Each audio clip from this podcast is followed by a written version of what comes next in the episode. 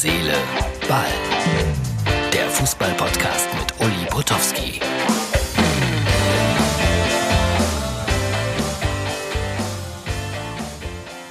So, das ist Herz, Seele, Ball. Wieder einmal aus dem sensationellen äh, Studio von MUX TV.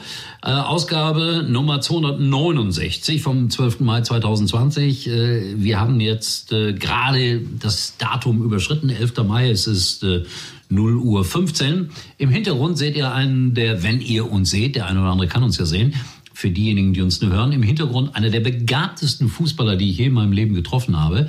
Aber ich glaube, er hat noch nie ein Fußballspiel besucht, was kein Nachteil im Leben sein muss.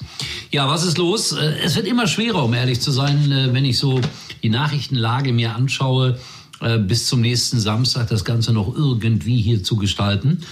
Viele sind ja jetzt in, in Hotels untergebracht, viele Spieler, die Bayern in einem Vier-Sterne-Hotel übrigens. Sehr interessant. Und ein Fan, ein Fan hat sich vor dem Bayern-Hotel da eingefunden. Ich glaube, selbst der durfte da nicht stehen, aber der war da. Den haben sie aber wieder weggeschickt, nachdem man ihn freundlich angelächelt hat. So, was machen die Spieler jetzt in den Hotels? Gut, sie trainieren, da wird auch äh, eine gewisse medizinische Pflege sein, Fußpflege, was weiß ich, alles, was man da so macht. Aber dann irgendwann die große Langeweile. Gucken die Netflix, gucken die alte Sportschaufilme, alte Fußballspiele. Nein, sie machen Gesellschaftsspiele, habe ich gehört. Äh, das finde ich gut, weil das verbindet und das führt die Menschen zusammen. Also kleinere Gruppen, Mensch ärgere, Mensch ärgere dich nicht. Stell mir das so vor, früher mit Lothar Matthäus und, und Jürgen Klinsmann, es wäre nicht gegangen. Aber heute verstehen die sich ja alle besser. Was machen sie noch? Äh, Charade, wenn einer irgendwie sowas vormachen muss und die anderen müssen irgendwas erraten. Sehr schönes Spiel. Vier gewinnt, soll auch ein Thema sein. Also es passiert was in den Mannschaftshotel. Hotels. Äh, Nintendo können sie nicht spielen, weil die, die, diese, diese Konsolen sollen irgendwie unter Umständen äh, den Virus an sich haben. Aber es soll dann auch wieder irgendwie clean gemacht werden, sodass sie auch gelegentlich Nintendo spielen können. Also das sind schon spannende Themen, wie ich da jetzt gerade präsentieren kann. Ich denke nochmal zurück an den Sonntag, an den Doppelpass, den ich ja immer gucke. Und Kevin Künast war da, der Juso-Vorsitzende.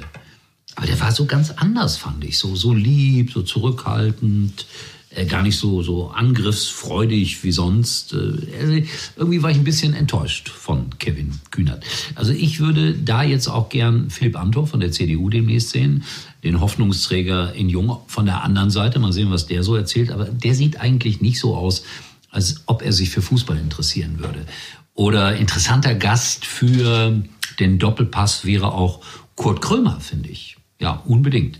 So, und was wird aus Jens Lehmann als Aufsichtsrat bei Hertha BSC? Die Frage stellt man sich jetzt rauf und runter.